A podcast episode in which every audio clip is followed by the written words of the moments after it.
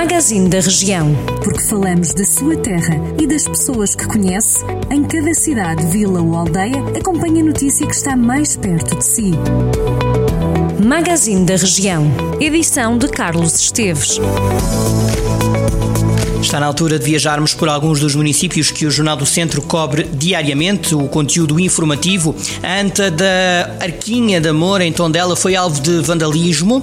A denúncia foi feita pela Câmara Municipal, que refere que os atos provocaram danos na estrutura de ferro que protege a entrada deste monumento megalítico. A anta da Arquinha de Amor está situada na freguesia de Lagiosa do Dão e possui uma zona especial de proteção. Trata-se de um dolmen datado entre 2900 a 2600 antes de Cristo. Ainda na área cultural, a ex-diretora do Teatro Viriato, Paula Garcia, é nova coordenadora da candidatura de Évora, a capital europeia da cultura para 2027. A responsável cultural passa a assumir a coordenação da equipa na missão do projeto.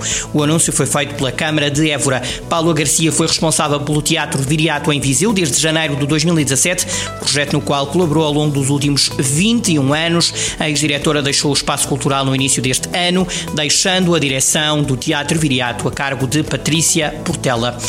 O mau tempo, neste caso o granizo, deixou alguns produtores do norte do distrito bem preocupados, pedem de resto apoio para uma autêntica tragédia. Os produtores de maçã de Armamar sofreram prejuízos na ordem dos 70%, por exemplo, mas foram outros os produtores, designadamente na região do Távora Varosa, na vinha, houve prejuízos na ordem dos 50%. Foi então uma queda de granizo que afetou designadamente os conselhos do norte do distrito, sobretudo Armamar e Tarouca. A GNR assinou um protocolo com as aldeias humanitárias. A GNR e também esta associação sediada em Sernancelho celebraram uh, um protocolo de cooperação. O protocolo tem como principal objetivo articular e desenvolver atividades e eventos, promover também a segurança e proteger a saúde mediante a criação de uma rede dinâmica de prestação de cuidados às pessoas mais idosas já reabriu a feira quinzenal de Vila Nova de Paiva, está de volta com algumas novidades, sobretudo nas medidas e nas restrições. O recinto, que se situa provisoriamente no lugar do Outeiro do Facho, tem agora os espaços devidamente distanciados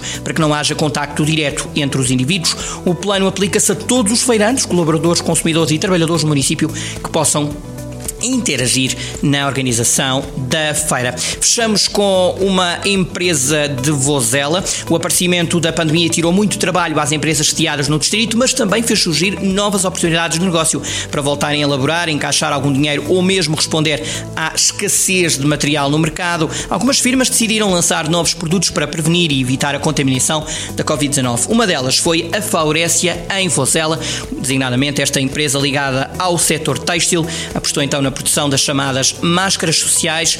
Outros casos foram os da CBI e da Camisaria Sagres em Mangualde e também a Gocam em Viseu. Foi então a viagem que fizemos a alguns dos conselhos que recordo diariamente o Jornal do Centro Cobres. Já sabe, consulte tudo em jornaldocentro.pt. Jornal do Centro, a rádio que liga a região.